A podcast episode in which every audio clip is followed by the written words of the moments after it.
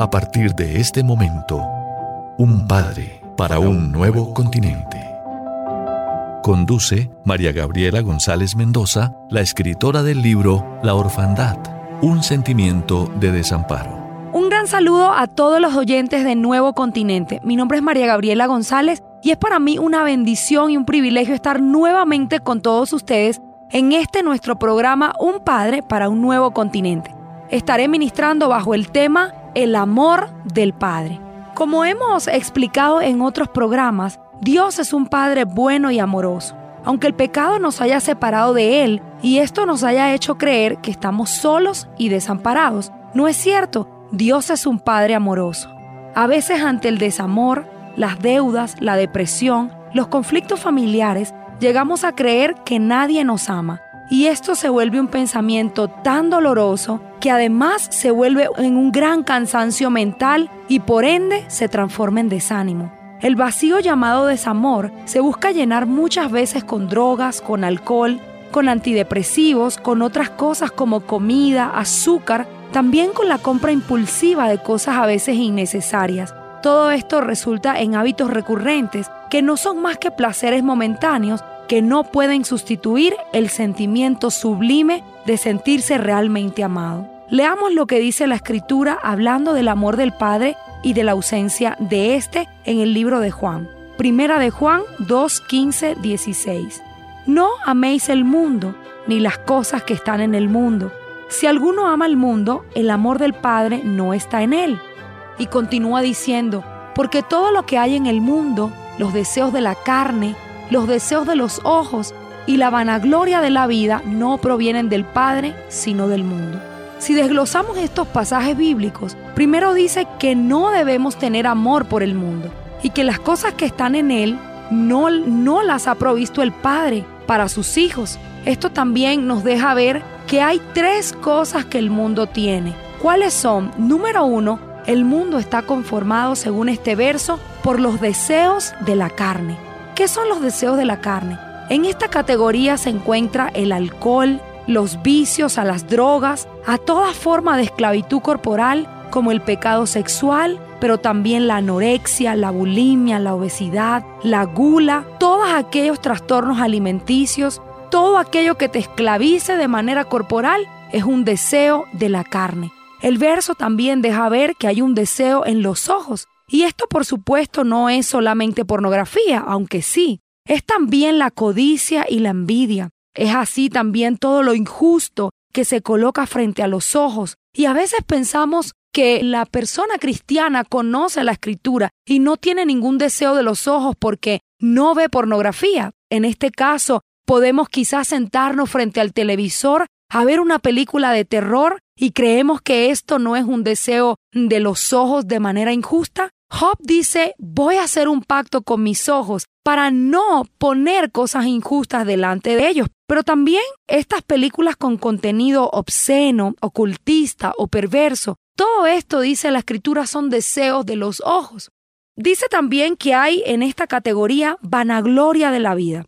Y esto conforma las tres grandes áreas del mundo. Esta categoría de vanagloria de la vida incluye el materialismo, el egocentrismo, el orgullo, la soberbia, los juegos de azar y todas aquellas formas de conseguir dinero de manera rápida desde el punto de vista impío y todo aquello que incluya el ego, ya que la vanagloria significa una gloria vacía, una gloria que no dio el Padre. Todas estas ataduras son intentos de calmar el profundo dolor que el ser humano siente ante la ausencia del amor que produce la paternidad. Primero la paternidad biológica y luego la paternidad celestial, que por medio de la palabra de Dios y del Espíritu Santo es suplida. Sin embargo, nos damos cuenta que el verso dice que el que tiene un deseo por el mundo, un amor por el mundo, es porque el amor del Padre no está en él. Muchas veces ni siquiera sabemos que Dios es un Padre que pudiera suplir a través de su amor nuestra necesidad. Y ante la ausencia de este amor y el vacío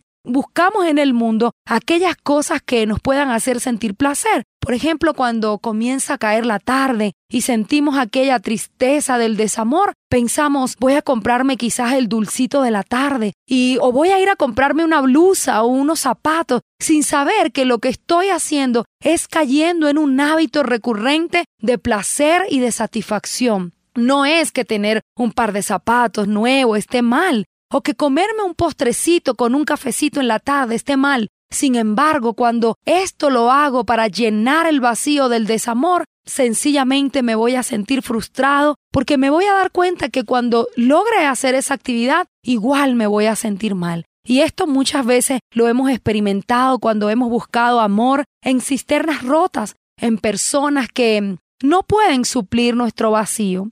Pese a todos los intentos del enemigo, que Él ejerce para hacerte sentir miserable, es importante que reconozcas lo que la paternidad de Dios puede hacer por las heridas del desamor. Y es que tal como el día del bautizo de Jesús, cuando el cielo se abrió y declaró que éste era hijo de Dios, luego dice una declaración el Padre hablando, dice, este es mi hijo amado. Lo siguiente a la declaración de Dios es que le dice que tiene su complacencia. Así que cuando, cuando sientas esa manifestación de paternidad en tu vida, de paternidad en, tu corazón acerca de Dios, lo segundo que vas a tener aparte de identidad es amor. Este amor que significa la complacencia absoluta de Dios. Leamos lo que dice eh, este verso bíblico en Primera de Juan 3.1. Mirá cuál amor nos ha dado el Padre para que seamos llamados hijos de Dios.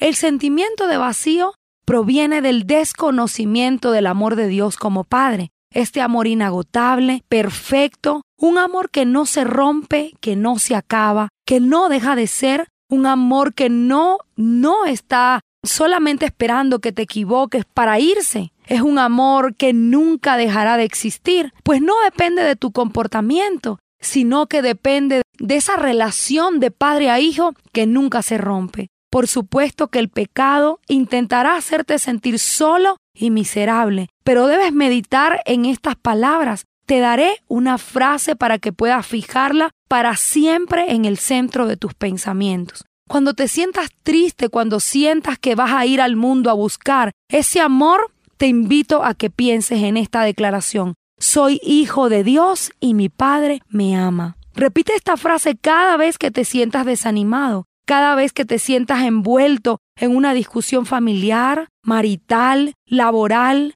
Si tienes un pensamiento de tristeza, si albergas en tu alma una tristeza por no sentir el amor del Padre, comienza a hacer esta declaración. Soy hijo de Dios y mi Padre me ama alberga en tu alma el poder que esta convicción de amor tiene, y esto se llevará para siempre el sentimiento de inferioridad que produce la orfandad. Este sentimiento lo desarrollaremos a profundidad en otros programas. Sin embargo, en esta oportunidad quiero que te aferres tanto como puedas a la verdad bíblica, y es que el Padre nos ha dado su amor para que seamos llamados hijos de Dios. Eso es lo que dice la Escritura y eso es lo que debo creer.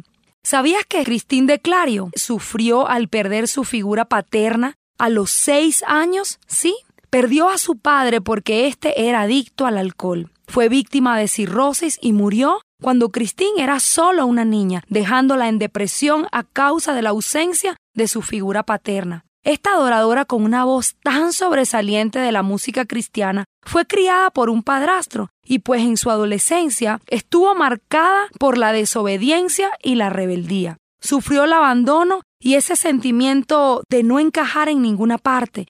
Sufrió del rechazo y del desamor también en su adolescencia. Y todo esto la lleva a cometer errores entre los cuales, por ejemplo, perder su virginidad con un productor de música a cambio de fama. ¿Recuerdan lo que hablábamos de la vanagloria de la vida o del deseo de la carne? ¿Cómo esto quiere decir que el amor del Padre no está en él? Es impresionante cómo el pasaje que leíamos acerca de los deseos de la carne y de la vanagloria de la vida es porque el amor del Padre no está en el ser humano. Y Christine es un ejemplo de esto. Ella también es una muestra de que Dios puede restaurar un corazón rebelde. Es un ejemplo de redención, Un corazón cuando está equivocado y herido intenta rebelarse no solo contra Dios, sino contra toda autoridad ya que ahora ella tiene una nueva vida y su voz la ha dedicado para adorar al Padre Celestial, es donde nos damos cuenta que sí es, sí es posible que Dios pueda darte su amor. Y es tanta la convicción que ahora Cristín tiene dentro de su corazón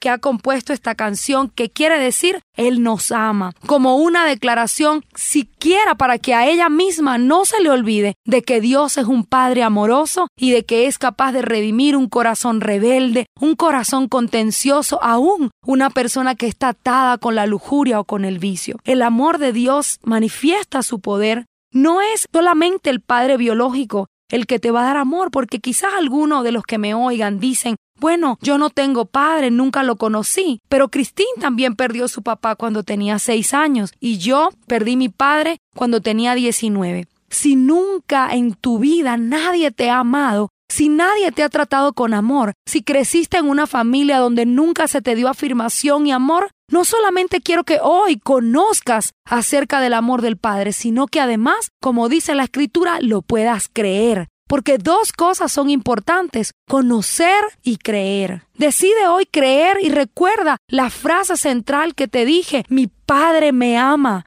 Fíjalo como un pensamiento recurrente en tu mente para que puedas aferrarte a esto cuando venga el desánimo a tu vida. Dice también que Dios es amor y que hemos sido perfeccionados en este amor. Dice también para que tengamos confianza. ¿Cómo caminaba Jesús sin temor ante todas las acechanzas del diablo? Dice la escritura que le querían matar, que querían quitarle su vida, pero él dijo, nadie me quita la vida, yo la doy. El hijo sabía que nadie podía matarlo a menos que Dios hubiese dado la orden. ¿Cuántas personas andan caminando por lugares oscuros mirando hacia atrás, con miedo de que venga algún ladrón y los robe, o de que tenga un accidente, o con miedo? La escritura deja ver que el amor te hace sentir confiado. No hay que mirar hacia atrás. No hay que mirar buscando a ver quién te va a robar. La escritura dice claramente, el que es nacido de Dios vence al mundo y el maligno no le toca. Cuando eres nacido de Dios, cuando Dios ha sido constituido en tu papá y has recibido su amor como padre,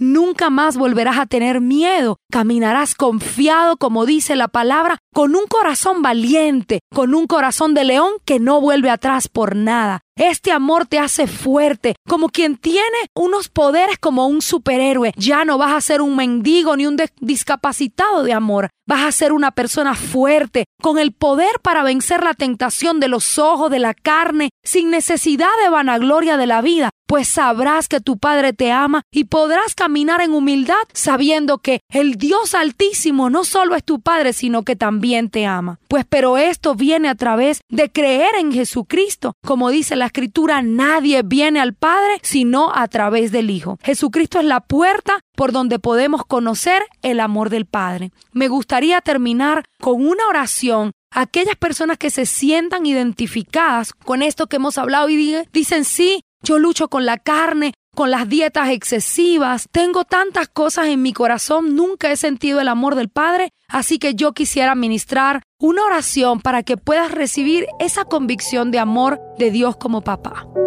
Padre Celestial, vengo delante de ti y te pido que me concedas el ser fortalecido en mi hombre interior por tu espíritu. Te pido perdón por buscar el amor en fuentes, en lugares que no hay agua, Señor. Te pido que por favor puedas quitar el desamor y el rechazo de mi corazón de lo que he buscado en el mundo, Señor. Hoy reconozco que nadie puede saciarme, solo tú. Te pido perdón porque he creído las mentiras de Satanás acerca de que tú no me amas. Hoy recibo tu amor, Señor, y echo fuera toda la incredulidad de mi corazón. Hoy creo que tú me proteges y caminaré conforme a tu amor a tu paternidad y a tu protección. Hoy vengo delante de ti, Señor, agradeciéndote la oportunidad de recibir tu amor y nunca más tendré temor de malas noticias. No temeré lo que pueda hacerme el hombre, no temeré ni siquiera la muerte, porque cuando todo haya terminado, Señor, así como Jesús dijo que iba a preparar moradas en la casa del Padre, yo sé que habrá un lugar para mí cuando todo esto termine, Padre Celestial.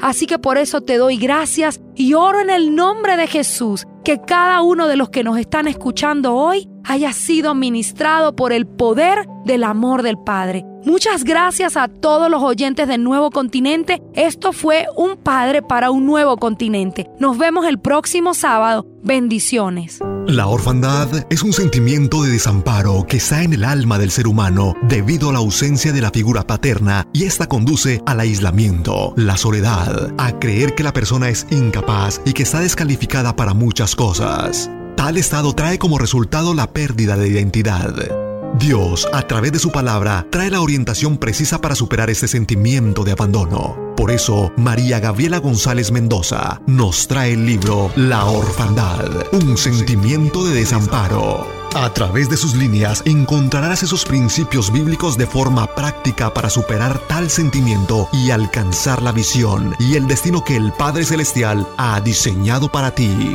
La orfandad, un sentimiento de desamparo, está disponible en Nuevo Continente. Acércate a la emisora o realiza tu pedido al 311-831-4754. Un Padre para un nuevo continente. Jesús dijo, no los dejaré huérfanos, volveré a ustedes. Juan 14, 18. Porque usted es nuestra razón de ser, cuenta con nosotros. En internet, nuevocontinente.org. En YouTube, emisora Nuevo Continente. Celular 311-830-4162.